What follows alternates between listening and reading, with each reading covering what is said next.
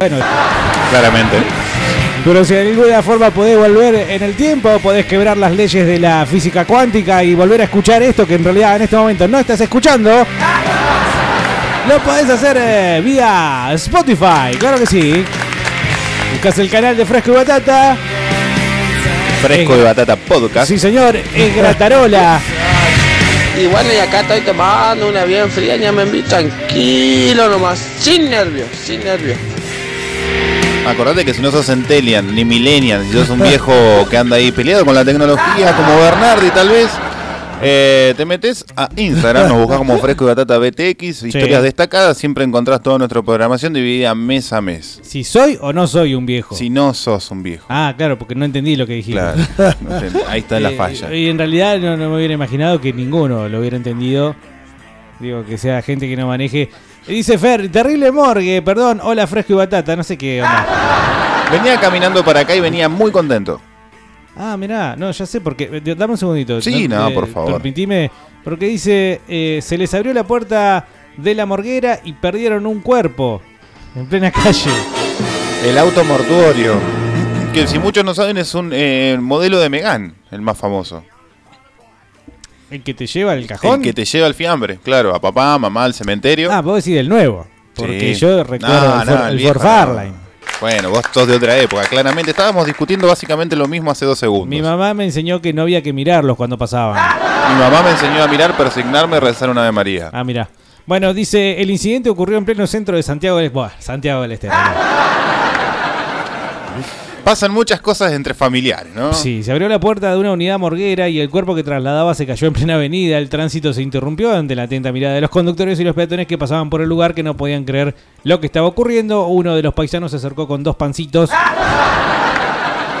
Junto. y una mayonesita y, y una buena paté. Pero no, eso es mentira, eso lo estamos agregando nosotros. Gracias, querido Fer, por la información a último momento, eh, que nos, nos proveye, si existe el término, nuestra querida audiencia que al 2995-226-224.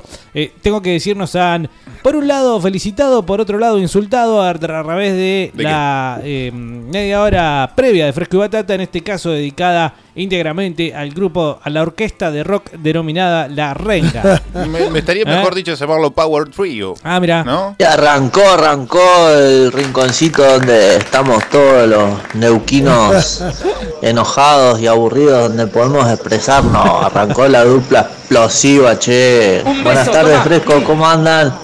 Yo acá, laburo, viento que se caga. Sí, un viento grande, ahí un beso grande, na- em, metalito querido. Dice, Saludos para Plotier, ¿no? Todos los neuquinos, dice. ¿Y cuándo vamos a confirmar si somos o no el programa más escuchado de la tarde neuquina? Tendríamos que volver a charlar con la consultora, ofrecerle el canje ese que le ofreciste vos. Ah, no, no digas esos chistes porque si no van a pensar que estamos volaseando.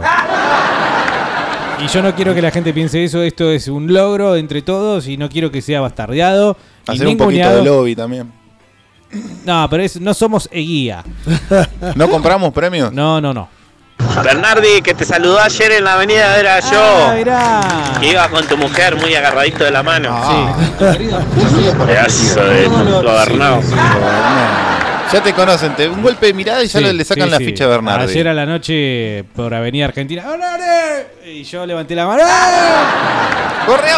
¿Vos qué hacés? O sea, decía, ¡eh! No, No, sabés quién yo te no saluda. saludo. ¿Sabes por qué? Ah, Porque ¿no? me da mucho miedo que estén saludando a la persona que va atrás mío. Y ¿Cómo quedar sabés como un imbécil. Ahí no había nadie atrás. Y quedar como un imbécil. Pero pasa, pasa muy seguido. Entonces yo miro para otro lado. todos los días como un imbécil. Bueno, pero son distintos tipos de imbecilidad.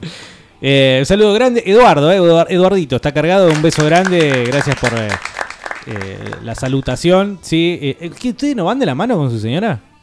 No, ¿por qué irías de la mano? Hace, estoy hace cinco años casado. ¿Para qué quiero ir de la mano? Hay- no hay nada más maraca que ir de la mano. Pero. Vas abrazado. por eso lo gorrean, boludo. Por eso lo gorrean. No hay que perder eso. Mínimo, mínimo. No te digo, No. con flores. Yo ah. tengo un millón de detalles más, pero agarrarse de la mano. Mira, cuando hace calor, te sudan las manos, estás todo pegoteado. ¿Para qué querés ir? Cuando está frío, las manos van en los bolsillos. Y además hay, hay changuito de por medio, así que se complica siempre. Bueno, nos preguntan acá al 2995-6224. Hola, ¿se podrá pautar una entrevista para Jimena Mesa Arroyo? Es la única mujer que encabeza una lista en Neuquén por el nuevo más.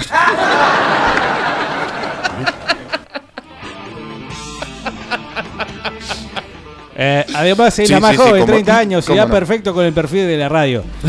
y yo creo que... Está todo bien, está todo bien. eh. A ver, eh, ¿cómo? que perdón. esto,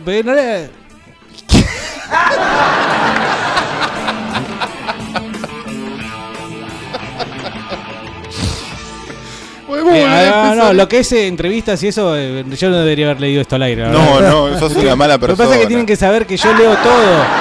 Yo soy como Ron Burgundy, el personaje de Will Ferrell en la película Anchorman. Lo que le pongan adelante lo leo, entonces eh, no debería verlo. Eh, comuníquense por privado en la página de Facebook de Vortex Neuquén, allí los va a atender Leandro. Que es el Eh, productor general, sí, ¿no? sí, sí. Es más periodístico, digamos, esta entrevista, muy para el programa, por ejemplo, de la mañana, de Vortex Neuquén, una mañana cualquiera, así que, eh, bueno, a partir de allí entonces pueden... eh, de vuelta, para que quede claro, olvídese de las risotadas, no hay problema. No viene al caso. Eh, en Facebook, Vortex Neuquén, ahí, mensajito privatelli, y, y te atiende Suaretelli. Y ahí, bueno, van a, van a coordinar y seguramente tengan el espacio, ¿eh? ¿Cómo andan los veganos? ¿Ya se comieron la banana? ¿Frescos y batatas? Yo me comería una buena banana en este momento. Eh, quiero volver a. Esto está grabado, ¿no? Diría Ricardo Iorio. Si usted agarra de la mano de su mujer, mi amigo, porque no es su mujer. ¿Por qué? Muy bien. ¿Pero por qué? ¿Cuál es el. Ricardo Iorio tiene mucha razón. Bueno, Ricardo Porque la Iorio tiene que agarrar tiene para que no se le vaya. Jimena Arroyo, si acá habla, acá está el micrófono, vení. No, eh, no. Y se escuchaba tu risa en los dos mensajes, Sí. increíble. Convengamos Sí. que mm, eso, si se está escuchando, vas a recibir una visita de la comisaría número uno presentándose la formalidad de la, de la denuncia por acoso y perversión. No. Pasan esas cosas, es del más, no es de, ¿no? de Biondini. Ah, ayer hablé de- acerca de Tecnuden y dije eh, de abuso verbal o violación verbal, ¿puede ser? ¿O algo, Sí, algo dijiste condenado. porque leíste todo eso. Claro. Sí, había insultado a una señora o no. Y eso es. No, no está ¿cómo fue- tipi- ¿Cuál es el término? Un término. Bueno, no está tipificado ya tiramos. Logan, Ricardo Iorio y la renga respecto a algunos mensajes que hemos recibido, digamos, por la música que sonaba anteriormente. Eh, entiendo, Carlos, que vos estarás del grupo de los que sí, aguante la renga, qué Yo bueno soy que de- pusimos la por renga. supuesto, yo soy Tim La Renga, venía caminando con eh, volando al son del viento, caminando por la avenida, ca- mausoleo de cenotafio de los caídos Malvinas, cruzó la ruta y ¿Por venía pogueando en mi mente, con eh, agradecido a Leandro, quien fue el que arma el bloquecito de música. Ahora déjame preguntarte. ¿Qué te parece lo que opina el Chizo respecto a su afición al Che Guevara? ¿Vos sabés qué me pasó de pibe? Me pasó de pibe esa dicotomía. ¿Qué me contás? Yo empiezo a escuchar la renga cuando tenía 12, 13 años. La, la edad cómoda en la que un, eh, ado- un pronto adolescente empieza a consumir la música que lo identifica como contraria a la que escuchan sus padres, básicamente. Con anterioridad siempre uno va picando, pero no, no, no, no se pone la 10 de una banda. Tenía, qué sé yo, una campera de los Red Hot de Californication, pero no era te defiendo Anthony Kiedis a muerte porque loco aguante los Red Hot papá y me los tatúo en, el- en la cola. Para mí que vos este era fanático de esta canción. Sí, imagínate 10 12 años, que es claramente enfocado a esa edad, ¿no? El tema. Yo no sé, para mí lo veo más un boludo piojoso como el Tete. Que se hace el loco porque en la familia, en la mesa familiar, tira. No, porque yo no voy a comer con mayonesa, eh, yo lo como con ketchup. Entonces con eso ya arma bardo. Tete, no te cruces de brazos. Dale, Claro, come. Peinate, por favor. Cortate esa barba llena de de levantarte a las liendre. 4 de la tarde. Tenés 50 años, viejo.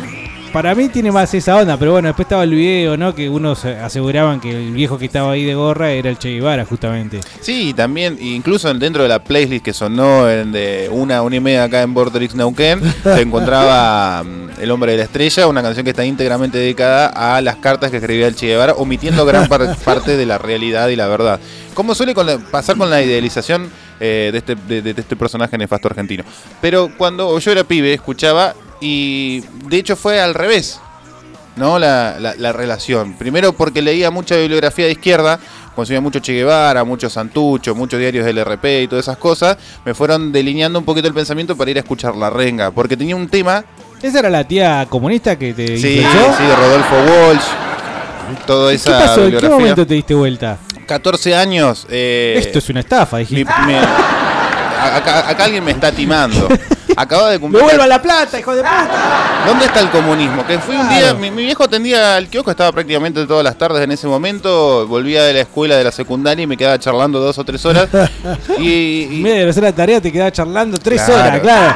haciéndole el aguante al viejo y el viejo. No hay nada más lindo que tener un amigo con kiosco y pasar a tomar mates a la tarde. Una costumbre que se ha perdido de esta infame En década este caso tu viejo, con lo cual podías manotear algún que otro alfajor, gordito, ¿no? Por supuesto. No, no, igual estaba en franca caída de peso en ese momento. Y la adolescencia. Te 30 pegás el estirón. 33 kilos bajé. Hijo de puta, eras una boya, Oh. boludo. No sabés, boludo. Pelo largo, pelo largo, barba larga. Eh, Mufasa me decían, pero por el padre. Eres una calecita con pata, boludo. Era más fácil saltarte que rodearte. Tengo una foto tuya haciendo caca, así que podemos Bueno, competir. ¿Por qué la necesidad de, de mencionar esa ¿A, foto? a dónde queremos llegar con esto? No, de todas Sí. formas después me pasó lo mismo. Mi viejo empezó a charlar sobre comunismo, de toda la experiencia, porque él había vivido en la colimba todo lo que era la toma de regimientos por parte de RP, de Montonero y posteriormente de MTP. Este, y como que un poquito eh, vas abriendo la realidad, vas matando ya a tus padres, vas matando también tus ideales que son básicamente utop- utopías. Este, y me llegó a mis manos una, una biografía de Seineldin, por lo cual empecé a escuchar Alma Fuerte. Mirá vos. Digo, Uy, pará, una banda que tiene, de- esto es re loco, pum, pum, pum, 14 años. Hasta ya- antes no habías prestado atención a hermética y eso. Sí, Hermética sí, pero Hermética porque era un clásico en ese momento. Yo tenía muchos amigos de escuela técnica y en la escuela técnica siempre se escuchó Hermética y B8. Y lo tirabas, digamos, a hermética para el lado de la izquierda, que más te convenía, porque en aquel momento era lo que vos sentías y pensabas. Seguramente, seguramente. Porque hoy en día se hace también eso. Pa- Gente grande, eh, sí, gente grande. pero uno eh, entendiendo el pensamiento de Ricardo Iorio, mirándolo para atrás, eh, y quien eh, y si no desconoces de las raíces del nacionalismo, cómo se pensaba, cómo se vivía, que era muy opuesto, pero a la vez chocando en muchos conceptos similares con, eh, con el comunismo, con el socialismo, este te da, se presta confusión. Ahí, Eh, muchos dicen que Gil Trabajador es una oda al, al- al comunista dormido. Eh, ¿Qué? Y claro, el Gil trabajador, el tipo que está ahí, que está sentado, que lo están hostigando, que está siendo esclavizado, ¿Qué tiene que ver el que- comunismo con el trabajador? En la utopía mucho, en la práctica nada. Ah, porque bueno, no lo veo muy utópico a Ricardo de su letra, y especialmente menos en No, pero. ¿cómo que termina Gil negro, ¿no? Trabajador?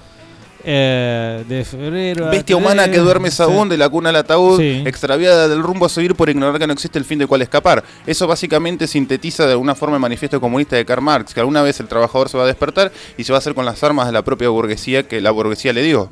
No, no, bueno, yo la verdad que no, no lo Es puedo una relacionar. reflexión. Lo- eh, forzándolo lo relacionar. Y bueno, como todo lo que nos gusta a nosotros, terminamos de forzar y cambiar los hechos para crear nuestra propia subjetividad y terminar justificando nuestros gustos. Porque dijiste que hace referencia. No, no, si querés hace referencia. No, bueno. Ya no hace referencia. a Como eso. todo. La verdad que lo que me parece que hace referencia es justamente a lo mismo que habla vida impersonal. En cuanto Sí, a la letra de Ricardo. Yo te volcaría rápidamente al budismo y la reencarnación. Otros Sí. te van a co- correr Que con no otro mambo. el final del cual escapar. Es decir, que acá encarnamos y después seguimos y nunca.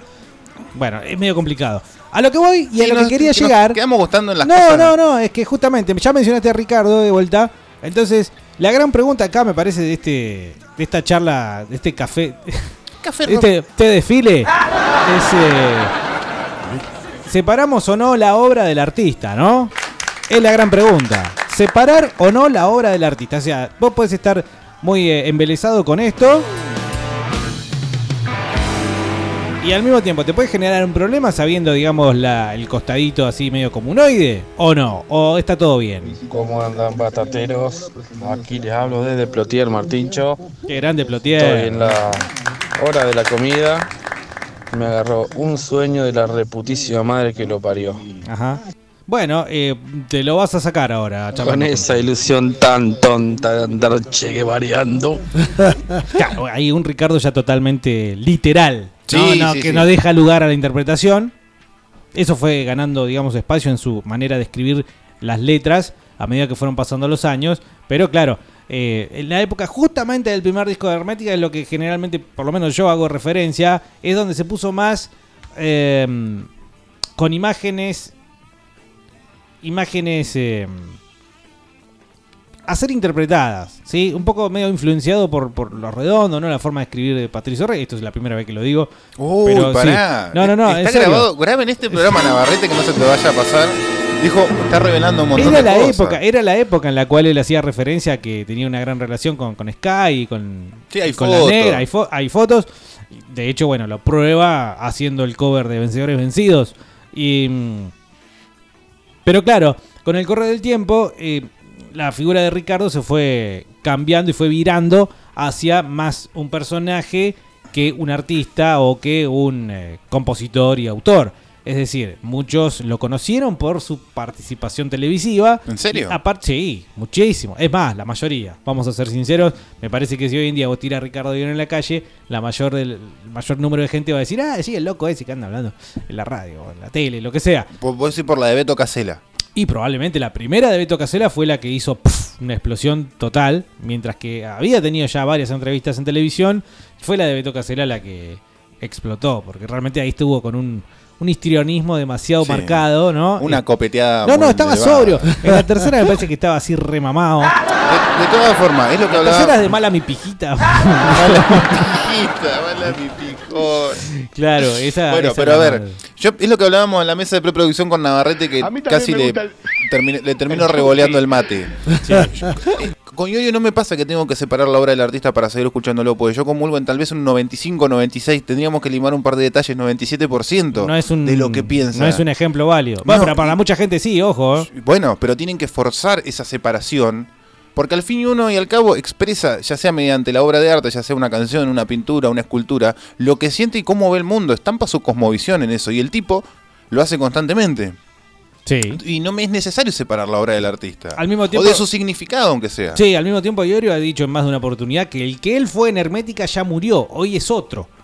Sí, como diciendo, puedo cambiar tranquilamente mi parecer. De hecho, eh, aparentemente está la versión de que la canción La revancha de América ahora se va a llamar, qué sé yo, ¿viste? Y eh, el disco, el nuevo disco se llama Avivando la, la llama Sí, de la razón natural, no sé qué mierda, ¿viste? sí, no, haciendo Totalmente en campaña, digamos, en de contra la ley natural. ¿No es la o ley? algo así de la ley natural, sí. En campaña en contra de, por ejemplo, cosas como la teoría de género, eh, qué sé yo, el aborto y demás. Eh, totalmente ubicado en una posición inequívoca en la que no deja lugar a ningún tipo de interpretación media así como no para mí que acá está hablando de no la chota está muy claro. Y eso al mismo tiempo genera un campo en el cual vos vas a decir bueno la verdad ponele que lo escuche pero claramente no estoy de acuerdo entonces eh, y a partir de ahí es que se hacen eh, también conceptualizaciones del artista.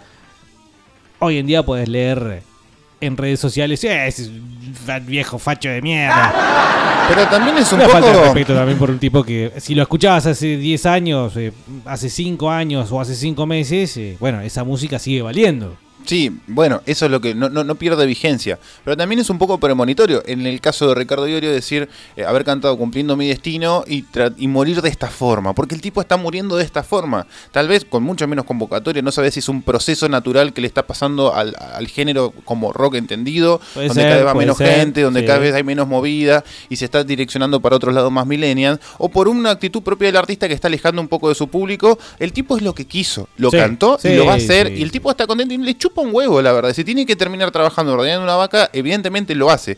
Porque también, al separar la obra del artista, vos también estás separando su vida personal y la coherencia que hay en sus letras. Y ahí nos volcamos a la esquina de enfrente, si querés, donde, podemos hablar de el señor Indio Solari. ¿Es coherente el tipo con lo que escribe y lo que hace? ¿Entonces estás separando la obra del artista o no? El amigo Nico Juárez una vez me dijo, sí, sí, y Ricardo Iorio, pero conspira contra sus propios intereses, eh, de hecho eh, es su propio enemigo en términos de, de cómo se lo ve, incluso hasta, no sé si llegó a mencionar la palabra marketing, le mando un saludo grande al amigo Nico Juárez, que a veces escucha Fresco y Batata, o no sé si a veces, a veces capaz que siempre, capaz que nunca, eh, un saludo grande, me decía, eh, no tiene nada que ver, o sea, eh, un tipo como Iorio se caga en eso. Sí, evidentemente. Se- se- claro que conspira contra sus propios intereses porque no son sus intereses. Son No. quizás los intereses de los que están alrededor. Los de que necesitan que vendan de, entrada, que esté todo bien, que no genere un rencor, un rescamor con nadie, que se lleve más o menos bien con todo el mundo y que siga vendiendo los mil, dos mil de entradas que tiene que vender, por ejemplo, cuando viene a la zona. Eso Ricardo le chupa un huevo. Va a Sí, seguir claramente. sacándose la foto con el que quiera y va a seguir teniendo, por ejemplo, también, ¿no? Imagínate el año pasado cuando se sacó la foto con Biondini. En esta Mm. misma radio, ¿no? Hubo una hora y media más o menos de quejas de el gordito de Caro a la mañana.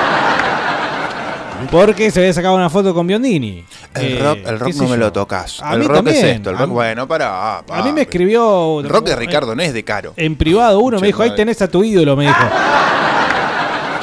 Pero, que- pero tomátela, estúpido. Vamos a hacer un asado.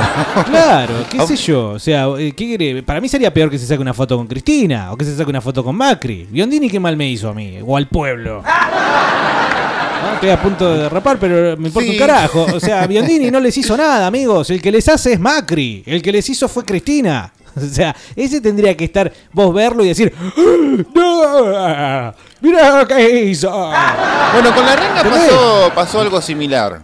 Porque en un momento, eh, por la fiesta del Bicentenario, creo que fue, no me acuerdo, en Plaza de Mayo, Sí. de, aparece de la nada en Capital Federal, eh, supuestamente mm, no tocaba hace 10 años, la última vez que tocó en, Huracán, hace un par de años, Mm. pero había tocado en Capital Federal, de hecho lo hizo en plena Plaza de Mayo, frente de la Casa Rosada, en un, eh, En la- un festejo del 25 de mayo. Claro, completamente eh, financiado por, eh, por el gobierno de turno, que en ese momento era Cristina. Fernández de Kirchner. Un pedo Estaba recontra mamado. El chizo, el chizo no sabía dónde estaba. pero la gente que lo. La justifiqué ahí, eh. No, no, pero si vos lo ya, Pero sí la- vive borracho, la pero tampoco, tampoco va a ir a donde no quiere. No, está bien, por supuesto.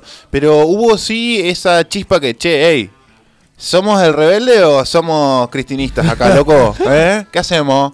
Y le, le fueron con las antorchas, sí. Sí, sí, sí, dos o Creo tres. yo también. No generalizado, pero de, de alguna forma. A mí eh, también me hizo un poco de, De ruido. A mí me hizo ruido. Sí, yo dije, no voy a una mierda la próxima vez que toquen estos caretas. Y después fui, creo. O no volvió, pero iría. No importa. Sí, volvieron, me parece. La renga mismo, que son dueños de una ignorancia muy enorme, este, eh, con la estrella, o, o Maradona, con la, la Virgen de Luján y, y Che Guevara, o sea, hay una ensalada de soretes tan inmensa que, bueno, hay que pon- empezar a poner parámetros y a definirnos, y es la época de definirnos, porque cuando éramos jóvenes decíamos, cuando yo sea grande, y ahora soy el hombre grande.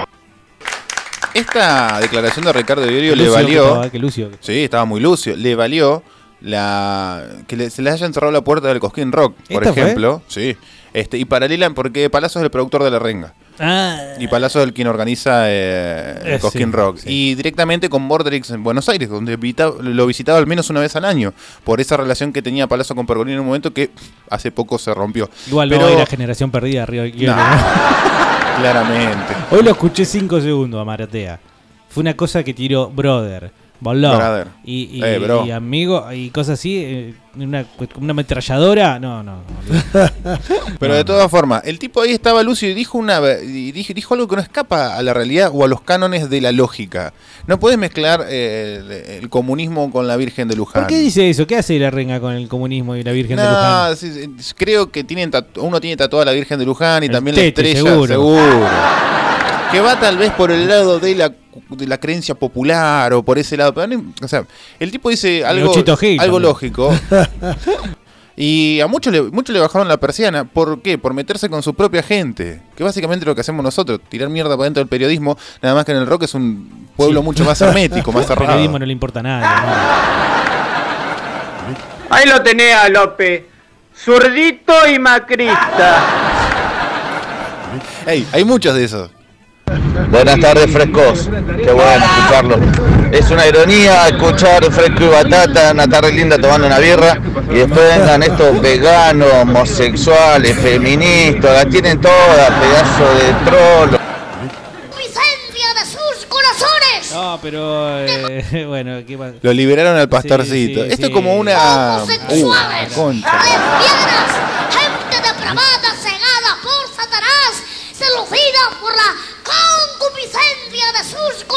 corazones. La manito con el micrófono, es grande el micrófono, y la manito sí, es chiquita. Es todo Eh, chiquitito el es pastorcito. muy tierno, sí, sí. Si ustedes lo invocan, aparece. Sí, claro que sí. Hola, comedores de vergas. Eh, me llegó una foto del sándwich, justo que hablamos ayer de los verganos, del sándwich de carne que se comió Carlos y cómo le quedó el ojete después. Perdón, me venía comiendo un Soy sándwich de Carlos milanesa. López y me gusta andar en bici. Hola batateros, ¿cómo andan muchachos? ¿Todo tranquilo? Bernardi, ¿cómo andás? Carlito, ¿todo tranquilo? ¿Cómo están para en casa un par de veganos? Sí, hoy salimos con los pibes que llevamos a tomar algo de happy hour, revenqueamos un par de veganos, hacemos el after y nada, venía a de la laburar. comunidad vegana dentro, puertas adentro, no, no se plantea, loco, nos están descansando por todos lados. No, lograron su cometido, que Somos fue el instalar el, meme, tema. el meme del mes. Sí, pero instalaron el tema, es muy peligroso. Instalaron el tema. Hay que definir instalar Ganaron. también. Instalar, que la opinión pública hable de eso. Los únicos zurritos que quieran al comunismo son los que no lo han vivido. Es una falacia animal. Bueno, eso es una verdad. Acá en Argentina, por lo menos, donde el pueblo es o fue francamente peronista, el comunismo nunca se entendió porque el ¿Por qué decir trabajador no se francamente, sentía... francamente peronista hubo siempre muchos radicales? Perdón que te interrumpa. Sí, en la clase trabajadora nunca. Perdón que te interrumpa. Sí, pero. No, no, no, hubo perdóname, radicales. perdóname que te interrumpa, pero. No, perdóname que te interrumpa. El- ¿Qué sé yo? nunca. Siempre el, el padre de. Siempre, el padre del laburante, cuando en la época de Perón, el padre del laburante era radical. Y bueno, a partir de ahí. Sí, el padre laburante y gerente. Capaz que el, el sobrino salía medio radicheta también. Era muy familiar el tema, ¿no? Cuando yo era chico, que gana Menem, Menem le gana a Angelos, eh, estaba bastante dividido todavía. Estamos hablando del año 90 89. Sí, había una puja interesante. Los radicales estaban vivos. todavía. Vos porque ahora los Pero así los todos muertos. Y los radicales son el cadáver en el cual se infiltró el virus macrista. ¿Qué rockero es radical argentino? Radical. Alguno de franja morada A tiene mí me que da haber. el flaco Espineta. Sí, el flaco era- Espineta me da radical. Los Soda Stereo seguro son radicales. Puede De ser. padres sí. radicales. bueno, viste que Benito dijo que en realidad su papá se tendría que haber metido más. Sí, Benito dice un montón de cosas No, que te puede llegar a sorprender. No, en pará, escucha una cosa. Que se levante, por favor, el cadáver de Gustavo Cerati y haga algo. Le, le hable un poco al hijo. Al pelotudo del hijo que piensa que puede. Nada más que. Pero, vos, Carlos. eh, eh, ¡ah! Ey, Me agarra un ataque. también salió del closet. Ojo. No, eso no importa. Pero eso le ¿Y dio ¿Cómo, visibilidad. ¿Cómo va a tener el tupé de decir que el padre se tendría que haber metido más? Ay, sí, entiendo que él por no meterse le fue bien en... No, no. Pio- cerebro de piojo le fue bien porque tenía talento. A Gustavo Cerati Uy. le fue bien y a Soda Stereo le fue bien. Primero porque tenía a Gustavo Cerati, porque el amigo Z Bocio, un saludo grande, pero muerto. y el otro que nadie sabe cómo se llama. Es un profesor de música. ¿no? Eh, Gustavo Cerati es eh, heredero natural de ese rock de los años 70 que yo decía y hablaba hace un par de semanas. Cream. Es de nivel eh, universal argentino, ¿sí? Está bien, el tipo se volcó hacia el pop. Muy bien, fenómeno. Lo puede hacer y lo pudo hacer de la mejor manera porque tuvo un talento inconmensurable. ¿Sí? Nota musical que el tipo tocaba la transformaba en oro. Y este tarado, este tarado viene y dice que, ah, no, él se tendría que haber metido más porque, claro, yo sé que a él le fue bien por no meterse, pero ahora resulta, no, no, querido, no, le fue bien porque era Gustavo Cerati, sí. y vos sos Benito Cerati, está todo dicho. Soy Estéreo también tiene un momento medio polémico, cuando toca para, no sé, 50 mil millones de personas en la 9, de julio, que eh, es organizado por el municipio de Avellaneda, el ah, tipo que lo organiza... 15.000 se me fue el, nombre. intendente King Mil. Ese, ponele que ese, ponele que ese. Está involucrado en un montón, en, asuntos de corrupción de la concha de la lora, tráfico de órganos, la maldita policía, este, coimas por supuesto. E, en ese contexto, es donde el tipo organiza para lavar un poco su imagen y llama a su estéreo, llena, se pone hasta el orto, publicidad municipal por todos lados. Es uno de los primeros recitales que son transmitidos en vivo, a color en Argentina. Y de alguna forma logra contener esa desbancada que venía que iba a terminar renunciando el tipo a, a la intendencia. Mm. Gracias a su estéreo. Ahora bien, ¿Qué sé estamos yo? Separando sí, sí, la obra del artista. No, Sí. ¿Necesita saber un artista para tocar en un recital así lo que va a hacer? ¿O no le tiene que importar y simplemente tiene que exponer su obra? Yo creo que no se puede dar el lujo de ser tan inocente.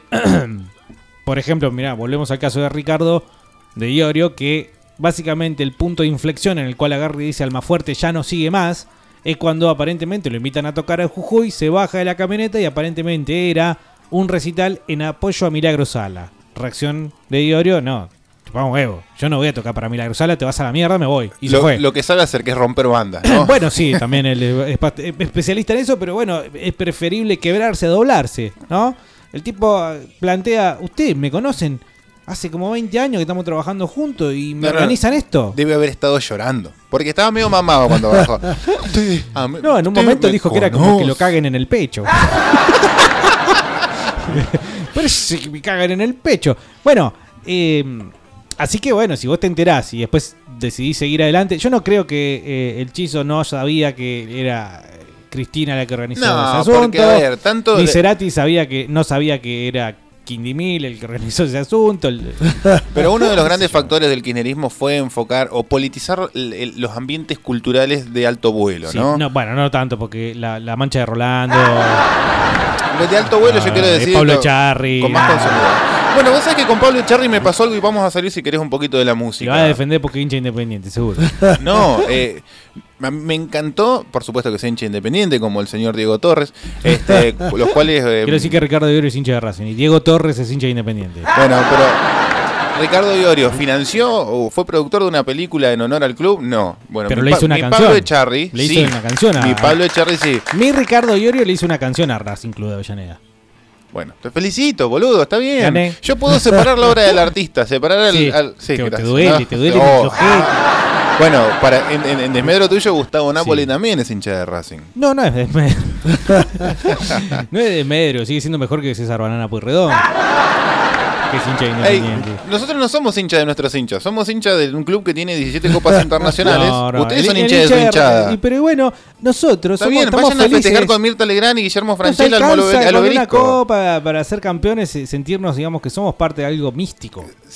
Ustedes son unos amargos. Ustedes tienen que inventar ser parte y buscar. Bueno, no, no viene al Sí, caso. no ¿De viene. qué estábamos hablando? De, De Pablo Echarri. Sí. Pablo Echarri tiene una película muy buena que en un momento me flasheó un montón, eh, porque lo charlamos con una profesora de la secundaria, gracias, eh, eh, Sandra Bertorello, Geografía, nos mostró una película que se llama El Método. Eh, coproducción argentina-española, eh, como siempre. sí, como siempre, eh, lo cual no es- está muy bueno a veces, muy malo en otras, pero eh, es básicamente, estábamos viendo el contexto eh, laboral, el mercado laboral, y el tipo planteando una entrevista laboral en España, mientras acá se vivía una crisis. La verdad que es muy buena la película y es muy buena la actuación de Charlie. Me pasó lo mismo hace poco con Papeles en el Viento, que es justamente esta película que es un homenaje independiente.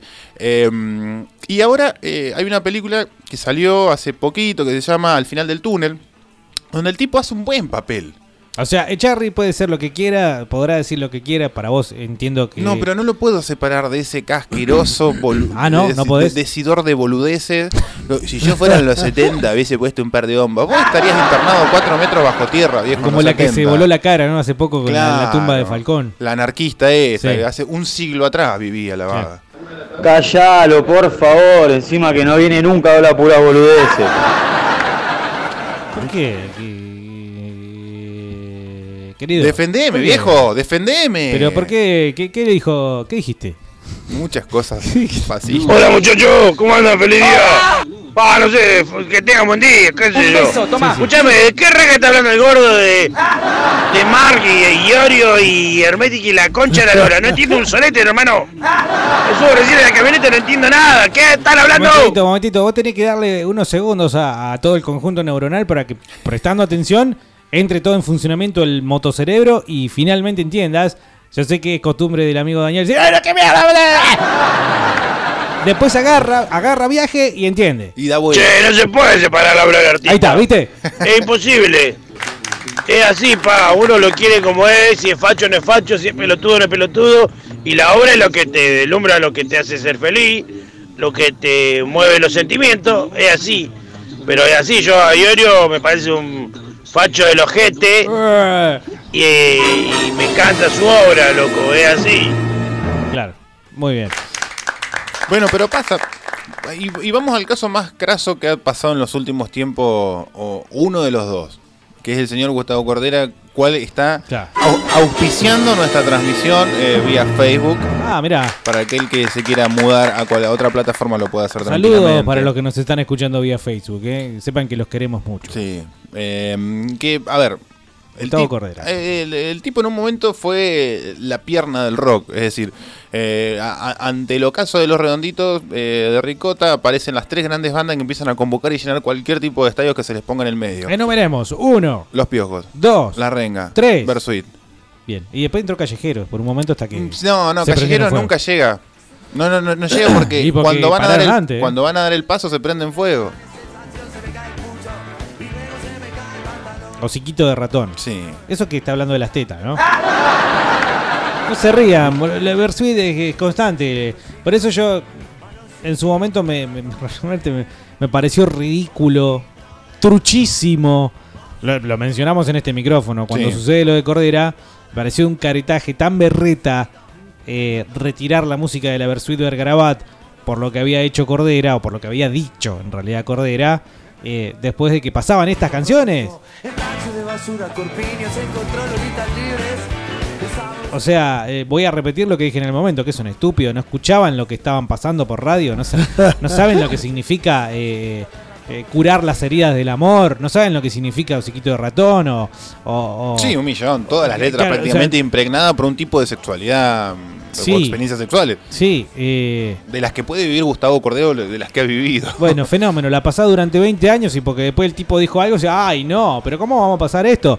Eh, la verdad que es, es de terror, es de terror que un medio de comunicación sea tan, tan pelotudo, tan berreta. Y fueron radios de acá también, ¿eh? Hay una radio de Cipoletti, si mal no recuerdo, La Mural, Bueno. que también con, ese, con esa eh, estupidez de sacar la música. Y en Buenos Aires, bueno, el, clasi- el ejemplo paradigmático fue Rock and Pop. Vaya a saber quién estaba a cargo en aquel momento. Viste que Rock and Pop cada seis meses cambia de dueño. Mm. En aquel momento eh, también sacaron la música de la Versuit. eh, insisto, el término es berreta, total. Berreta intelectualmente. Eh, ¿Qué sé yo? se- Cordera dijo lo que dijo. Sí, también fue de terror. Pero se supone que vos estás en la vereda de enfrente y vas a reaccionar de una forma y no puedes reaccionar peor. No puedes reaccionar de una forma más incoherente y estúpida que lo que mostró Cordera en aquella famosa eh, charla en, la escuela de periodismo. Y hay más. Navarrete eligió Chiquito Ratón porque debe haber varias. eh, Pero debe haber varias más de, de la Versuit. Todas, eh, como decía Carlos, impregnadas de sexualidad y de un, mismo tema, ¿no? Casi constantemente hablando de lo mismo, de la falopa, hablando del sexo. Y bueno, y después se escandalizaron cuando lo escucharon hablar a Cordera. Una cosa realmente para, para los premios. 299-522-224. Qué viento puto, ¿no? Eh, yo tengo una reencarnación entre las piernas, tengo una tremenda reencarnación. Pasá buena música, viejito, ¿eh? Bueno, bueno. Hola, Fresco y Batata. Acá estamos, che, de, las rutas argentinas, volviendo de Cenillosa. Este, yo tenía un maestro, puede ser que eh, con el tema de la música y todo eso, que es un tipo que me enseñó muchísimo, que en mi adolescencia decía, me decía que uno es esclavo de sus propias palabras, ¿no? Con respecto a los mensajes que uno da en la música. Eh, debería ser coherente. O sea, si vos escribís algo, lo deberías acompañar, ¿no? Con, con hechos, con, con- con lo que decís. O sea, tu vida acompañado con lo que decís. Eh, ahora está todo tergiversado. Ahora, viste, son dan un mensaje y resulta que después nada que ver, qué sé yo. Pero en ese momento el tipo siempre me, me hizo pensar eso, ¿no? Que uno tiene, uno es esclavo de sus palabras. Lo que decís, me parece lo que tenés que hacer. Me parece, ¿no? Va, no, simple opinión. Es un poquito lo que se le achaca al indio Solari, tal vez, ¿no? Y no sé por qué. No eh, sé ¿A qué por nos, qué referi- no- ¿nos A referimos a él hablando en un micrófono o en sus canciones mientras suena la peticita culona de la versión? ¿Esto fue es lo nuevo de Corderano? No, no, no, bien. esto cuando sonaba en Rock and Pop, ¿sí? Y si existía la mural, también creo que sonaba en la mural. Eh, supongo que hablan de el indio en una entrevista, porque digamos en lo que es No, su letra, hay que cuando- medio- medio- también hay que comprenderlo, ¿no? Para saber qué está diciendo. Cuando habla en entrevistas no difiere mucho de lo que escribe. Se le, se le achaca mucho eh, y no, no vamos a revelar nada cuando decimos de la forma en la que vive y lo que escribe. Sí. Algo que en el caso de Ricardo Llorio no, no es así, pero en otros artistas sí. Este, por ejemplo, el caso del indio. ¿Es necesario que el tipo viva en Cuba para escribir esas letras? ¿O que por lo menos viva, no sé, en la villa 1114 para escribir esas letras? Yo creo que no. Ah, vi- vi- Vive en un caserón de la puta madre rodeado de perros eh, ovejeros alemanes en Ezeiza, viaja a Nueva York cada dos semanas, eh, gra- graba, compra me- los mejores vinos, él mismo lo ha dicho.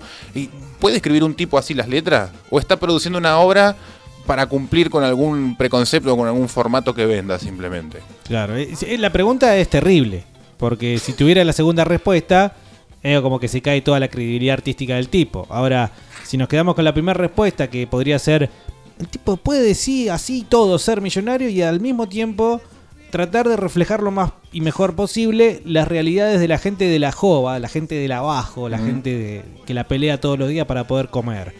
Eh, ¿Qué le impide? ¿Qué le impide poder hablar de eso? A lo mejor nos molesta un poco una cierta verborragia, que a veces parezca que, qué sé yo, viene con el, el sable de el- el- la verdad, ¿no? Con los puños llenos de verdades.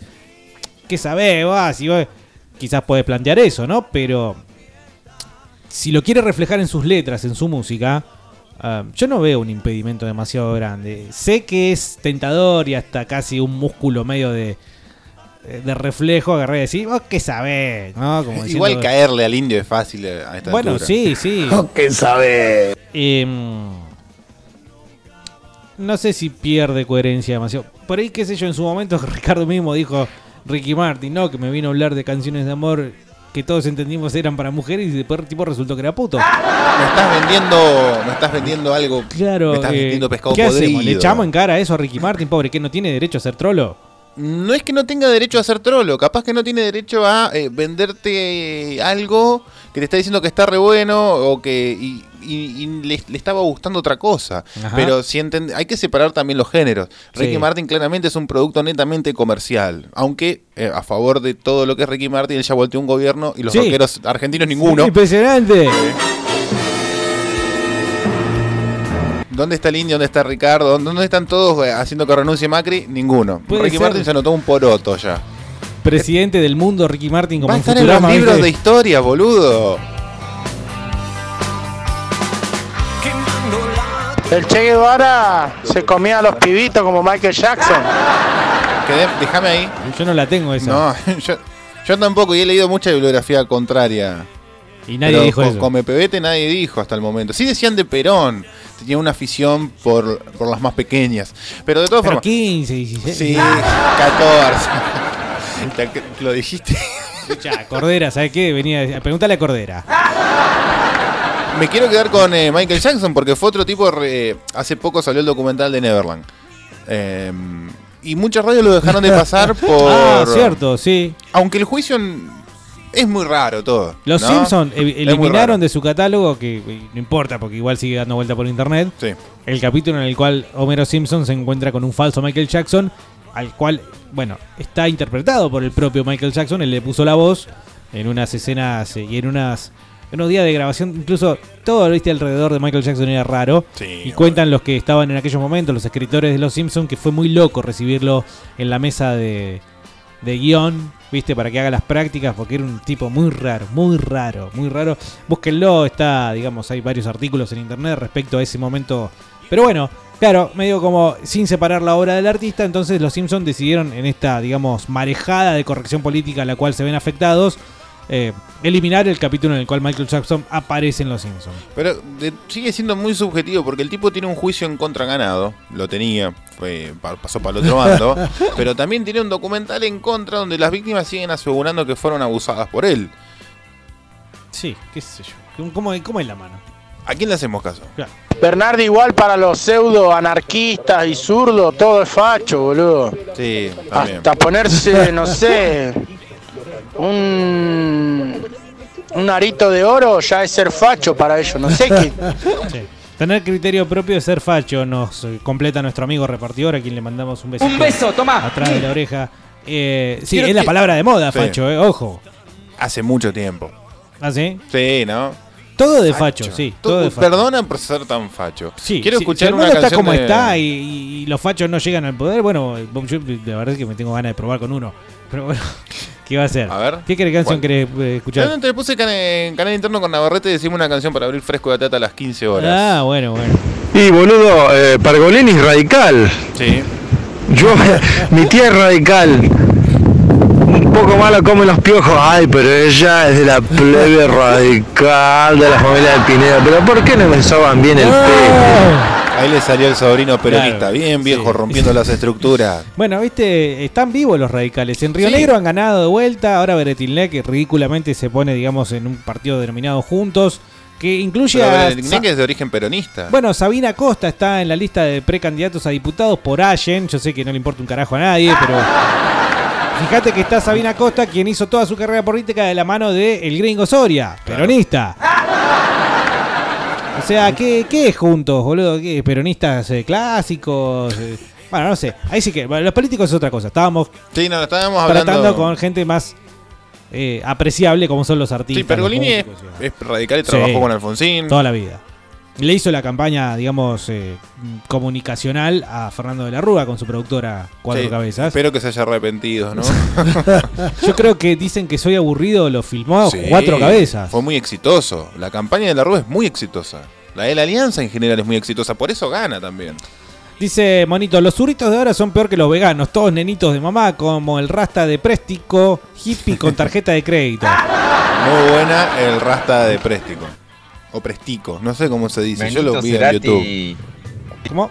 Benito Cerati, sí, es como decís, un boludo y chileno, tenía que ser chileno, ¿no? ¿Que nació en Chileno Chile? tenía que ser. ¿Qué? No sacó nada al padre, el apellido nomás. No, no sabía que era. que era vecino. No, no si tenía ni nació idea. allá, que se quede allá. No sé, eh, la verdad que no tenía idea, pero bueno, insisto, lo que eh, tan libremente puede decir en Twitter, eh, bueno, es justamente eso, tuitear, ¿no? Mientras el padre hizo historia ah, de la que no se borra jamás, ¿eh? No se va a borrar nunca más, las canciones de Soda Stereo van a quedar en, en el corazón ¿En de dónde? muchas personas. En el mío, no. No, No, mío no, tampoco. no. A mí me van a caer en la mente, Ah, porque bien. no me llega tampoco al corazón Soda Stereo, pero sí es una banda que me gusta. eh, es Soda Stereo, es Cerati, ¿sí? Y este muchachito viene a relativizar la obra de su padre en términos políticos. Vos fijate, me quiero volver chango. La pregunta no es si se separa la obra del artista, tenés que separarlo porque si tenés la ideología fina Iorio no vas a encontrar ninguna otra banda que sea de esa ideología, con lo cual no puedes escuchar ninguna puta banda porque son todas ahora toda la moda de ser de izquierda y pro Che Guevara, pro Stalin, pero todo- cuando tienen que sacar los muertos del placar nadie los saca, querido. Mirá la feminista. Ahora, decirle de que hagan el- la huevada esta del telar. Se cagan entre ellas mismas las pelotudas. ¿De qué? ¿De qué? Vos me decís telar y me remite automáticamente hippies. al, no, a la segunda edad del Age of Empire, donde tenías que Ah. desarrollar telar para que a tus aldeanos no los comieran los lobos. No, a mí me remite a hippies en una plaza saltando y trepándose.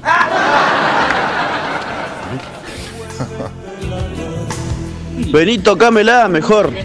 Ese pendejo no sabe ni dónde está parado. No tiene ni idea del padre, el pajero de mierda. No sabes ni hacerse la pa. Hijos nacidos de quien ayer cantó en el remake del escapismo. Sí, eh, y así podemos seguir toda la tarde, Sí, ¿no? todavía tenemos que definir quién tiene peor hijo. Eh, Si no, Cerati, Spinetta. Spinetta, Charlie. No, Spinetta tiene a Catarina y a Emanuel. Eh, no, eh, a Dante. No está tan mal. Los Kuriaki, más que una vez, tienen derecho a divertir un poco. Sí, pero Y Catarina es una que, que no sé, en realidad no sé qué hizo, pero tampoco anda hablando huevadas como Benito. El hijo de Charlie, la verdad que bastante desastroso. El hijo de Petinato, imagínate, pobrecito, ¿no? boludo. De todas formas, Petinato tampoco, Petinato está lejos del nivel de Charlie, de Cerati y de Pineta. Pero bueno, sigue Vos me siendo, lo pusiste en una bolsa media complicada, Sí. ¿no? sigue siendo un hijo de... em, Y saliendo en otros ambientes, en el fútbol también es complicado. ¿Se puede separar al hijo del padre? Debería. Ellos, lo que no pueden hacerlo es ellos. Claro. Bernardi, vos sos hincha bola, culiado. Este debe ser un mensaje viejo. Bernardi, sale un tema de Deep Purple, Victor Home, ¿puede ser?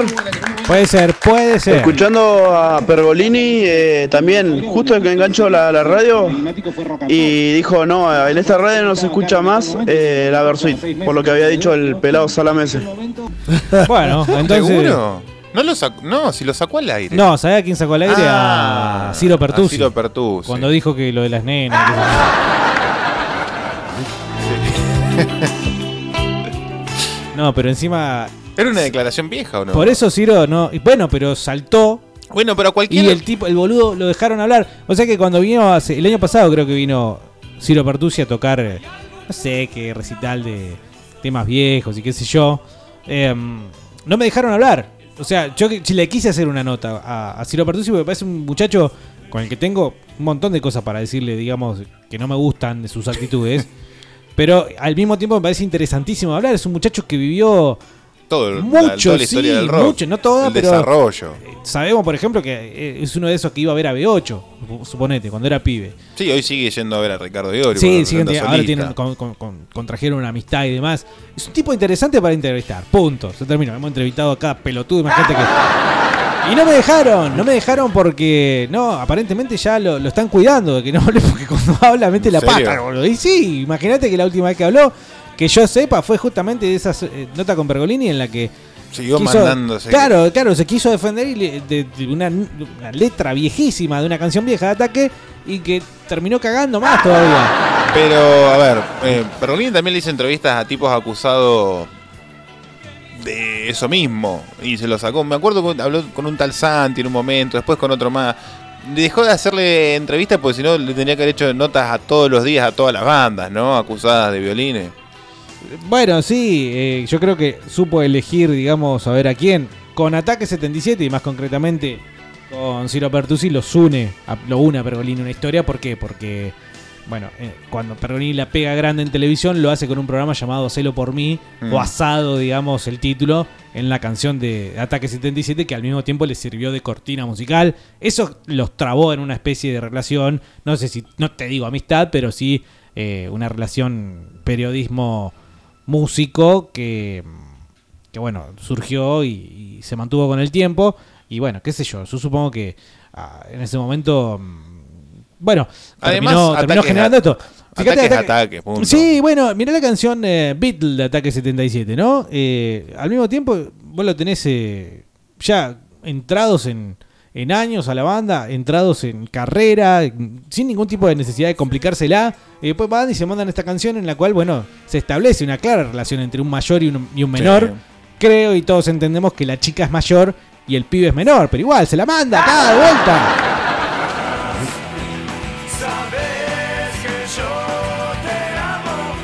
¿Cuál es la canción, la canción de la polémica? Amigos repartidores seguramente se van a acordar. Por favor, Eh, háganme rememorar o vos. Páginas eh, pegadas. Páginas pegadas. eh, Perdóname, Carlito, no te quise. me no te quise puentear. No, está bien, No boludo. No, no, pero puenteame si haces lo mismo con todo, boludo. Traté de cuando venga la hora de la paga no me puentees con Navarrete, ¿no? No, no, no te hagas problema que no, no hay paga.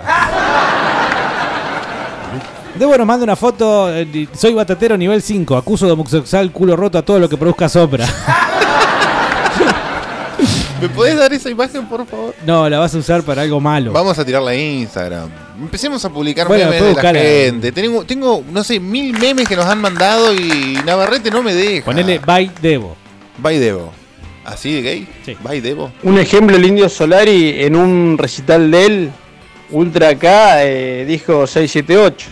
Ahí yo creo que el- Ah, sí, la mitad de los ricoteros se querían matarme por eso. Eh, bueno, encima 678, ¿no? Vos fíjate, hubiera dicho Cristina, Néstor, No, los bancos. en, en ese dijo 678 momento 678 agarraba a todos los artistas que los mencionaban directa o indirectamente arriba de un escenario o en una entrevista y los, con eso cerraba el programa o había cierta cierto juego de ida y vuelta con ese tema. Yo estuve en ese día. Casta y pura angelical me atrae su inocencia, es algo inmoral. Quisiera llevarte a pasear, comprarte juguetes y hablar.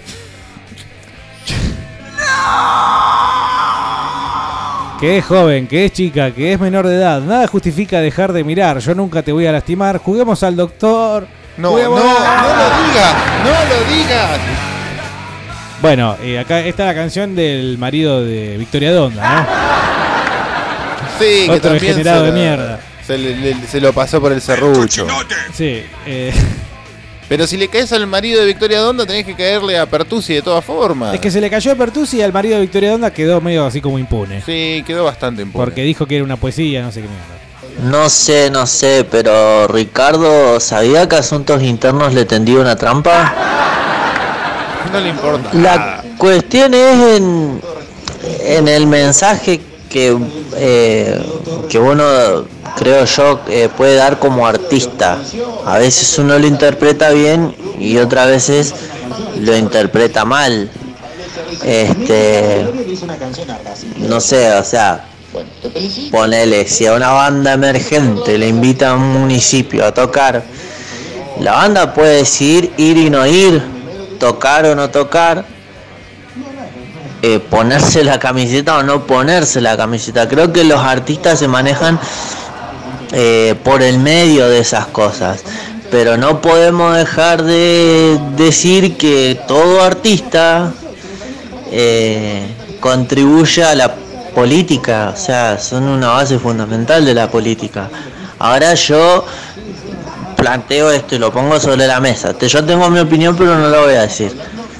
Del 2000 o 2003 en adelante, esas bandas del 80, del 90, a pesar de que sonaban muy actuales sus mensajes, ¿cuántos captaron ese mensaje a vista de su propia realidad? ¿Eh? Bueno, en algunos casos era muy obvio. Si entiendo lo que estás planteando, Metalito, por ejemplo, en el caso de Versuit, no había que captar demasiado. O sea, Sí, era bastante liso. eh, ya. era bastante liso. Lo de ataque a mí, por ejemplo, en su momento se me pasó porque yo no era de escuchar ataque y esta canción es una canción no de las que sonaban en la radio. Por ejemplo, Páquinas Pegadas. Después está otra de ataque también que se llama Morbo Porno, también la hemos mencionado en Fresco y Batata. Sí. Esto no me parece tan grave. Ya llegó el verano, liberando sentidos, calienta la neurona, mi cerebro podrido, la ciudad transpira, la carne me inspira y todo Buenos Aires es como una parrilla y solo veo teta, culo, teta, culo, teta, culo. Sí. Bueno, qué sé yo, eh, eh, habla de la calentura de un tipo. no me parece que sea grave. esto. ¿Había pica por ese tema?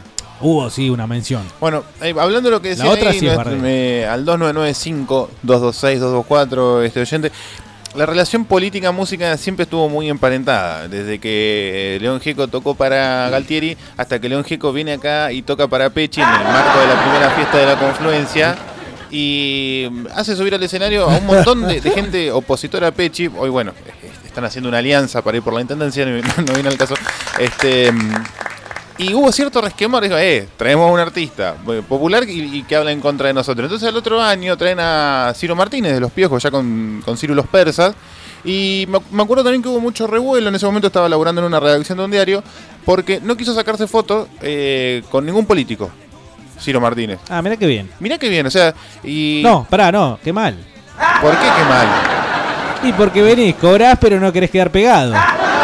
No, viejo, sacate la foto. Si te está No. llevando la guita, te está llamando Pechi. Sacate la foto con Pechi. Le estás cobrando un servicio, ¿por qué me pagas a mí por... No, eh, no le estás cobrando a Pechi, me está cobrando a mí. Y a mí ni me preguntaron Vos, si ele- vos elegiste o legitimizaste, en todo caso, que Pechi sea intendente.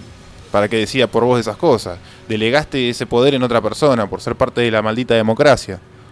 Ya. Perdón, ¿está al aire esto? Ya, te voy, puto. bueno, lo mismo pasó con, eh, eh, con Cordera cuando vino a Roque, que eso se llame Fisque Menuco. Sí. Y el gringo eh, Soria en un. una frase maradoniana, ¿no? Dijo que Sí, devuelva sí. los billetes de 100 que le había pagado porque tenían la cara de Roca.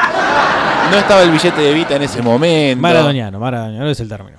Pero entonces, si, si es- si esperamos eso, Dieguito, tendrían que ser el 100% todas bandas under. Y decime cuántos siguen. Cinco bandas under. Cinco. Eh, eso es medio imposible. Mirá, para escribir de borracho o de borrachera no hace falta estar borracho. Y lo ha dicho un escritor bestseller cada vez que saca un libro. ¿eh?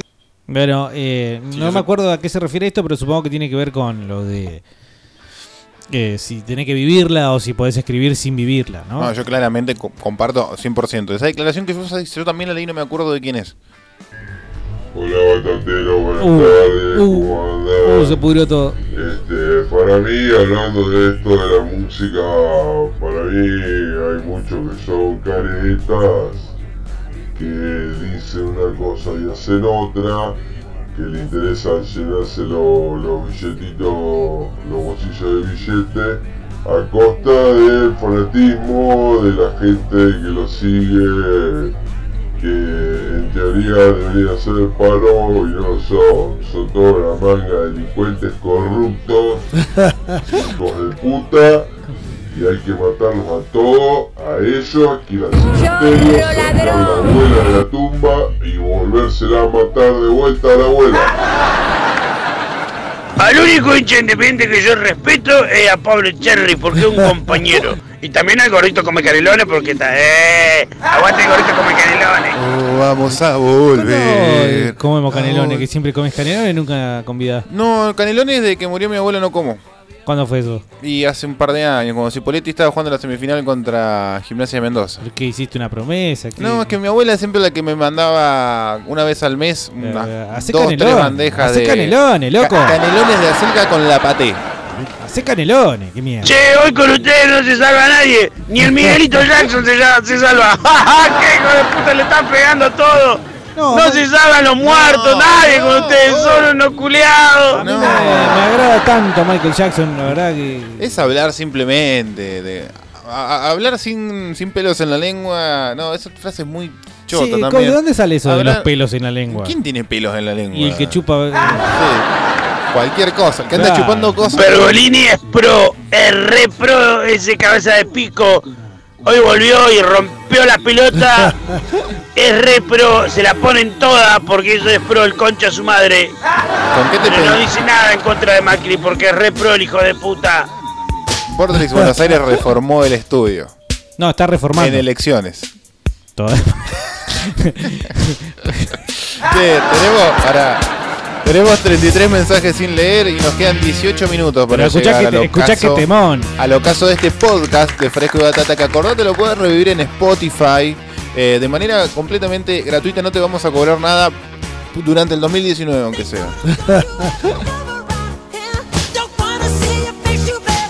Si vinieran los extraterrestres y dijeran, bueno, denme eh, 10 temas musicales de su raza. Ah, y hagámoslo mañana.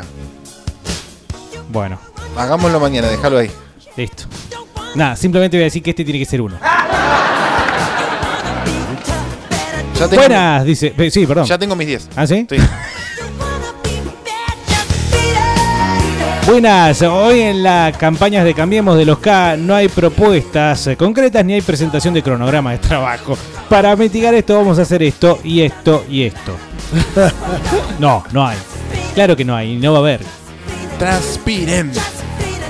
Transpiren. Sí. Lo de la mural se la comen, boludo.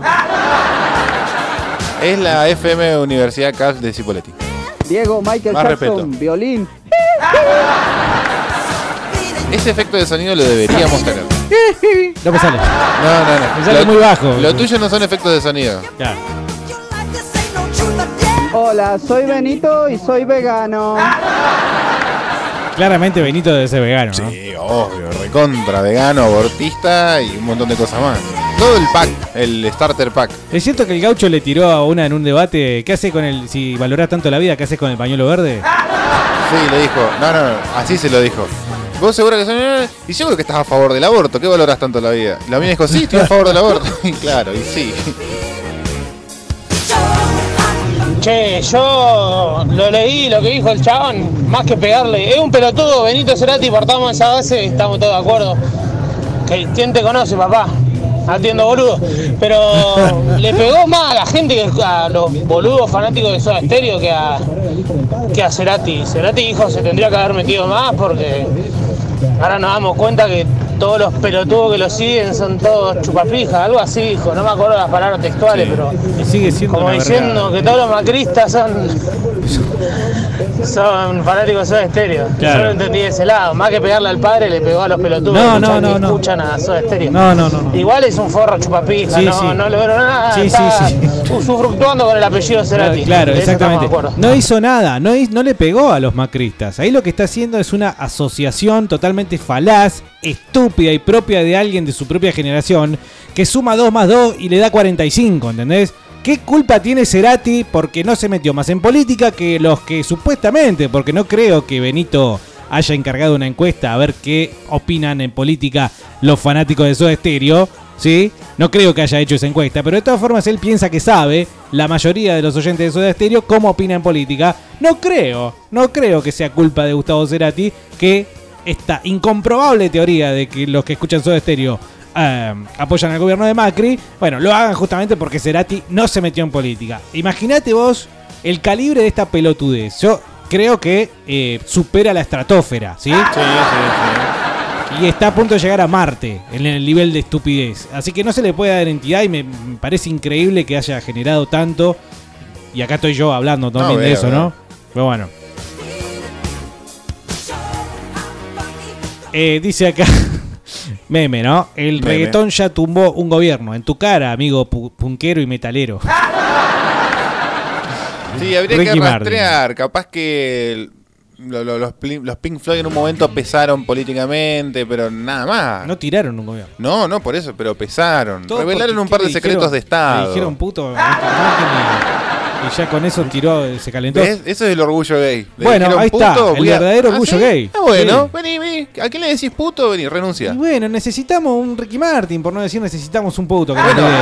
Be- Benito Cerati, viejo. No, ya Ay, demostró ay, que es un no, tarado. Tenemos que ponerlo allá No, arriba, tenemos que decirle, sos un genio, No, dale ver, papá, buscame un puto, formate. Navarrete, buscame un puto argentino, por favor, ya. Eh, Flavio Mendoza, dame a Flavio No, Mendoza, dame a Flavio no. Mendoza. Ricky Ford lo cagó a trompada, Flavio Mendoza. No, se- que al se contrario, plante. Ricky Ford se comió los mocos. Lo fue a buscar y salió corriendo. Al revés, boludo, lo tenés. Flavio Mendoza lo va a Sí, buscar a Ricky Ford. Convengamos que no, no, tengo esa imagen grabada en el cerebro como Sí, algo paradigmático que me pasó en mi vida. Yo Pero de sí. todas formas, yo lo, lo va a buscar, se le hace el canchero y cuando se para Ricardo, se come los mocos, Flavio. Perdón, para mí yo lo tengo así. Para no sé. mí es al revés. Yo, lo, para lo- mí, yo lo interpreto así. el comandante estaba rodeado por guardaespaldas. Siempre. Un hombre de- del, del, de lo putero Sí. que era Ricardo Ford, de lo putón, tenía que estar rodeado de guardaespaldas. Dice Siempre. mm, Jimbo, ¿se puede separar a Maradona por lo que hizo y cómo es? Perdón, Maradona dice. ¿Por qué? ¿Qué había puesto? Bueno, Maradona. está bien, porque Maradona es un claro ejemplo. eh, lo de Maradona es un artista. Maradona es una obra de arte jugando el fútbol. No, hay, no hay otra forma de explicarlo. Y hay que separar a la obra del. Porque el, el- el tipo no, no es, no es mal jugador de fútbol porque es un salame en la vida. Sí, estoy pensando. No, no, no- no es que no te contesto porque no me interesa. No, Al no, contrario, no. estoy pensando. Te veo con la cara pensando. Pero, a ver. eh, Me acuerdo mucho del se juega como se vive. Y Maradona. no cuando- se juega como se vive. ¿Qué sé yo? Cuando vos lo veías a la, Maradona en en la, la cancha. tribuna se vive como se vive. Maradona es prepotente, por lo que se ve, una- es una personalidad prepotente. Sí. Es una personalidad de que se hace lo que él quiere o lo que a él le viene en gracia. Ni siquiera sabe si lo quiere o no. Pero si le viene en gracia está todo bien. O si no se pudre todo. Es un tipo que valora muchísimo por lo que se ve también que jueguen en su equipo y que si lo cruzan te hace la cruz, ¿no? Para después darte vuelta la mano si eh, resulta que te volvés a cruzar para su bando. Y claro, todo esto me, re- me- me remite a, por ejemplo, eh, qué sé yo, le, pegan a un compañero y va y lo putea al referí para que le saquen amarilla al contrario. O, por ejemplo, si es necesario, se lleva a la rastra seis jugadores para meter un gol él solo. O hace trampa para ganar. O hace trampa para ganar, sí, para... El gen argentino. Yo creo que es, eh, digamos, una estrella, pero literal, ¿eh? Porque viste que las estrellas brillan, atraen, tienen su propia Sí, gravitación. Maradona es una incoherencia en sí mismo. Sí, sí. Después lo escuchás hablar con pol- de política y decís, vos, madre No, mía. ap- apoyando al régimen Claro. de Maduro mientras vive en, en el lugar más, Pero, co- perdón, más donde más cotiza Hace el un metro rato dijiste cuadrado. que se podía. Claro, pero a ver, es lo que estamos planteando. No vamos a revelar ni vamos a sentenciar, o Ah, sí, se o puede. sí, podemos hacerlo. Pero ¿se puede o no se puede? El tipo puede vivir en un palacio y puede salir, venir a apoyar a, a Chávez. Estás mezclando dos cosas. Una cosa es escribir una letra y otra cosa es eh, de visitante y probablemente con una buena paga ir a apoyar a un gobierno que se sospecha bastante de dictatorial. Ajá. Con una paga, ¿sí o Con sí? una paga, sí, al Diego le pagan. Eh, bueno, y qué sé yo, el caso de Maradona la verdad que también es paradigmático. Che, el peor hijo es el de Petinato, sin dudas. Eh, igual hay que darle tiempo porque me gustaría ver cómo salieron los deformados hijos de Pipo Chipolati. Eso no puede quedar así nomás. Es cierto. Es cierto, los hijos de Pipo. Pero bueno, Pipo como que está en el ostracismo.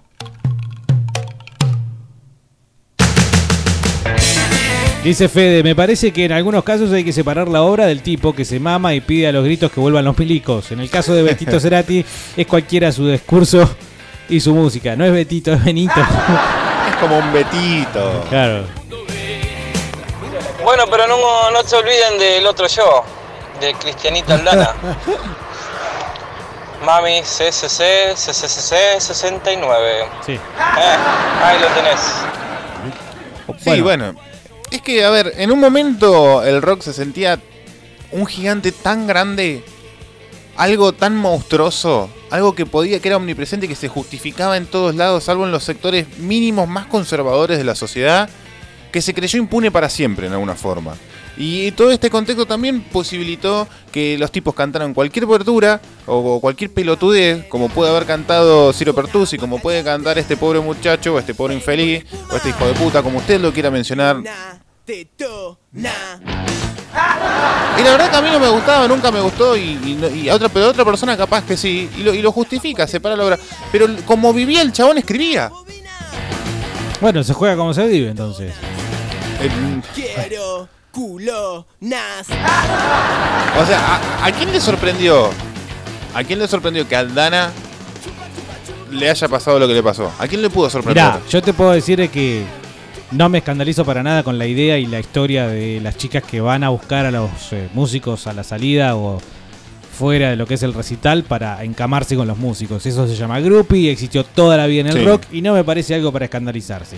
Sí me gustaría que si estamos hablando de menores de edad, no suceda. Es decir, que los padres estemos más atentos a qué hacen nuestros hijos y que los músicos, que se supone son adultos, por más arruinados que estén, se den cuenta, aunque sea que confíen en su personal, si van a estar drogadizados y, y- y co- totalmente incoherentes, que confíen en su personal que les diga, no, loco, ¿vos cuántos años tenés?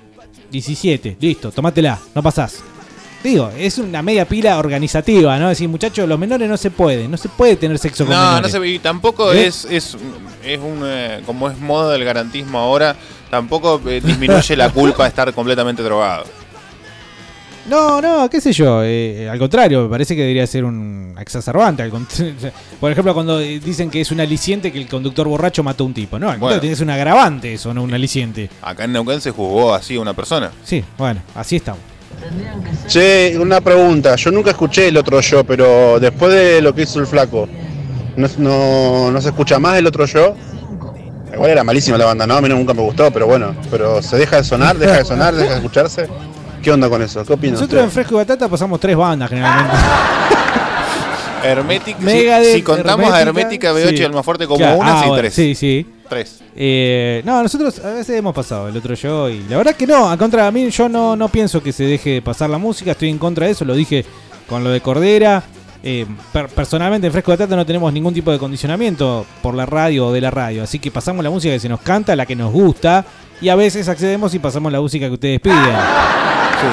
Eh, Con mucho, con mucho acceso. Claro, nunca jamás dije, no, esto no lo voy a pasar porque no me gusta lo que piensa el tipo, porque pasamos Rage Against the Machine, pasamos...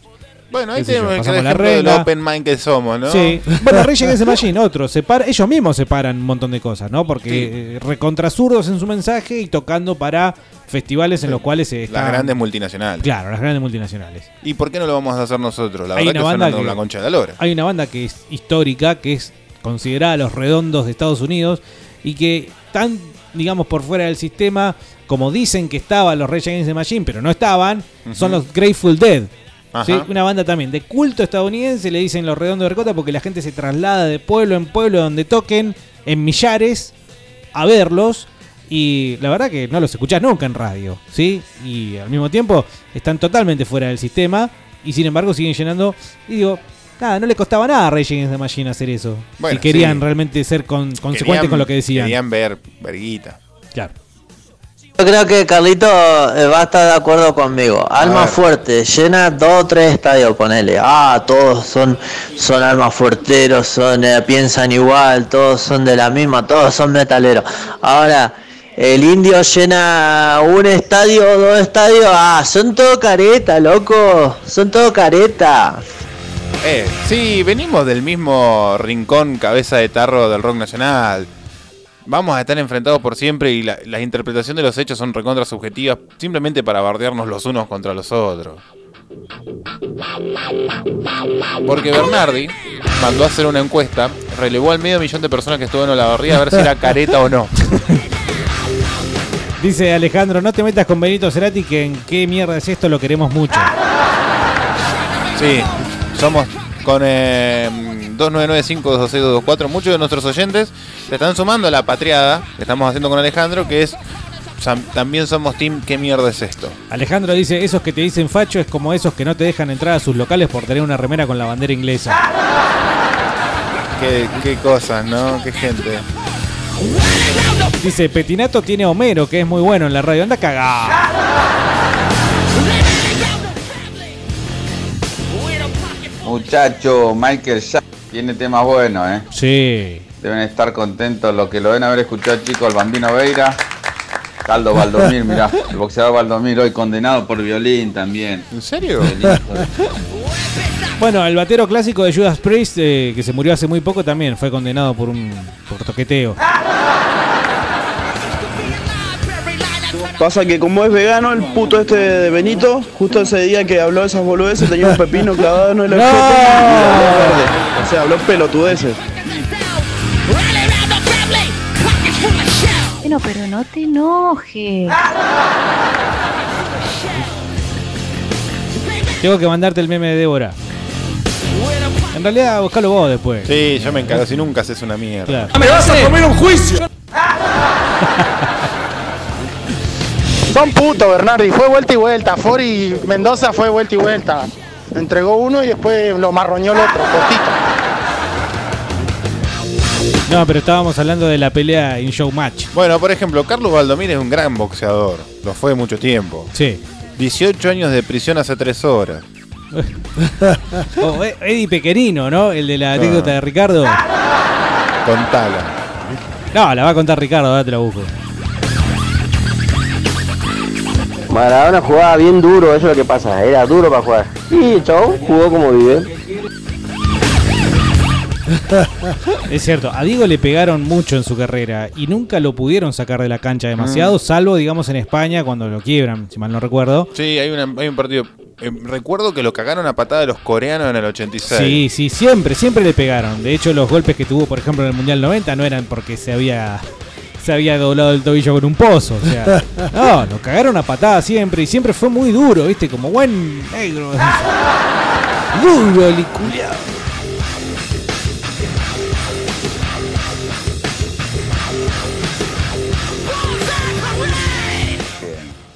Claro, que estaba, ahí estaba Eddie Pequenino. Eddie Pequenino. Gran músico. Sí. A un amigo mío que era taxista, el gallego. Eddie Pequenino se lo encontró un día y le dio la llave Claro. del departamento. Y cuando llegó abrió y le estaban rompiendo el ¡No! Y, él- y mi amigo le dijo, Eddie Pequenino dice, pará que ahora te explico. ¿Qué me vas a explicar, la concha de tu madre? Son cosas bonitas de la existencia también. No creo que sean cosas malas, capaz. Aunque yo estoy equivocado, Cordero de Dios que quita el pecado del mundo, ten piedad de nosotros, me, me.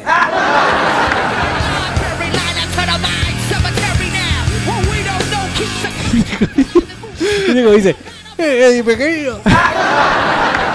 Ahora que te voy a explicar. ¿Qué me va a explicar? Eddie Pequeñino, no sé si ustedes El recuerdan, mis queridos amigos batatas, fue mencionado en aquel histórico programa de lunes en el cual repasamos la historia del rock argentino como el primero, ¿sí? El primer rockero argentino, mucho antes que Sandro, mucho antes que todos, que, eh, bueno, había sido un talentoso músico de jazz en realidad, un jazz medio rock and rollado, no era rock and roll per se, pero que bueno, evidentemente en su momento le rompieron el culo. Che, cambiando de tema, ¿cuándo van a hacer un Doña Rosa? ¿Por qué tenemos que hacer un Doña Rosa? Lo prometimos hace un par de semanas. Hoy es miércoles. Sí, ya caducó entonces. Hoy es miércoles. Hoy es miércoles, sí. Mañana tenemos que hacer los 10 temas que se tienen que llevar los extraterrestres al, al más allá. El viernes íbamos a hablar de porno, pero bueno. ¿Qué hacemos? ¿Hacemos un Doña Rosa? No, ¿por qué? Hay material como para esa parte y nos estamos copiando. Y dijimos, es un homenaje. Nah, es un cover. Es un tributo. Fresco y batata, Loco, a ver, homenajeado convengamos que el pelados. rock es todo falopa. Rock y falopa, es que no corta la bocha. Cerati vino acá en el casino, cagó en la cama, boludo, se cagó encima. Sí, mientras tenía el orrin jodido, el culo redondeado, boludo. ¿En serio? Pero, y bueno, puede ser medio como pomelo, entonces. "Ah, esto es rock, me voy a cagar en la cama. Acá me cagó. Sí. Los peores hijos los tiene Ozzy Osbourne. Sí, sí. A mí se me hace que quiebra la muñeca. ¿Quién? Benito, sí, es recontra reconocido, as- asumido y orgulloso de eso tal vez. Ah, bueno, no sé. eh, en todo caso, mirá a Ricky Martin eh, también y sin embargo es eh, un tira gobierno. Si sin embargo Benito tira Benito gobierno y tira goma. Está todo bien con Ricky Martin y miralo al, al boludo de Benito. Eh, Se, se puede ser así, o sea, se puede ser homosexual y al mismo tiempo tener criterio. O sea, la estupidez no conoce de géneros ni inclinaciones sexuales. Sexo, No se dijiste. rían, no se rían, fue una frase genial que acabo de decir. No, lo es que la cagaste cuando dijiste géneros. Ah, bueno, sexo. 2995-226-224, 15 horas. Lamento decirte, terminó nuestro podcast de miércoles. Dice Lu- Lucía, por Dios, los peores hijos son los de Canigia. Sí. Igual yo creo que... que- actúan un poquito y hacen un producto de lo que son. Yo, para mí, le meten onda. A Ajá, la estupidez que. te agradan. Sí, sí. Decilo con todas las letras. ¿La me- hija de me Canigia también te agrada? No, no, no, soy eh, eh, del muchacho, se me fue el nombre. Máximo. Eh, Franco. Franco. Franco No. Canigia. ¿Vos sabías que se separaron Canigia y la esposa? Bueno, ¿sabés qué? ¿Eh? ¿Eh? A mí Mariana me cae muy bien Mariana Nanis. ¿Y sabés cómo lo tiene agendado a Claudio Paul? ¿Cómo? Como Claudio otra vez tiene el celular. Ah. Sí, otro de los forros esto que no me banco, no lo puedo ni escuchar es el lo que era calle 13, el verga este de René, Oh. que se hacía el pseudo manuchado, el contestatario, el antisistema, el anticapitalista, No, no, no, y después se iba a recibir los premios Emmy, o sea, Sí, es verdad. ¿de qué me estás hablando? Puertorriqueño de mierda, no por ser puertorriqueño, sí por ser un careta. De mierda, por ser Aparte René. con unas letras de mierda, pero bueno, esos dos mangos aparte. Sí, que las rimas esas Eh, de mierda. René estuvo todo el tiempo atrás de Ricky Martin, ¿eh? ¿Atrás Haciéndole en el qué aguante. No sé. Técnicamente no sé. En las fotos se los veía uno atrás de otro, siempre haciéndole el aguante. Ah, mira. Bueno, entonces ahí es parte del triunfo también. Eh, bueno, yo diría que esto se te vaya terminando, Carlitos, porque ya no, no da para más. Eh, de hecho, no, en realidad sí da para más, me corrijo. Eh, pero dará para la próxima hora, la hora siguiente, en la cual estemos atravesando otros eh, mensajes respecto a, por ejemplo, por ejemplo, ¿no? Eddie Pequenino. Músico. Sí. A un amigo mío que era taxista, el gallego. Eddie Pequenino se encontró un día y le dio la llave del departamento. Y cuando llegó abrió y le estaban rompiendo el culo. Y él, y, él- y mi amigo le dijo, Eddie Pequenino, dice, pará que ahora te explico. ¿Qué me vas a explicar, la concha de tu madre? Son cosas bonitas de la existencia también. Cosas bonitas. Que no eran capaz. O que yo estoy equivocado, Cordero de Dios, que quita el pecado del mundo, ten piedad de nosotros, me, me. Ya venimos. ¡Paren la mano! ¡Prueben laburando! Fresco y batata.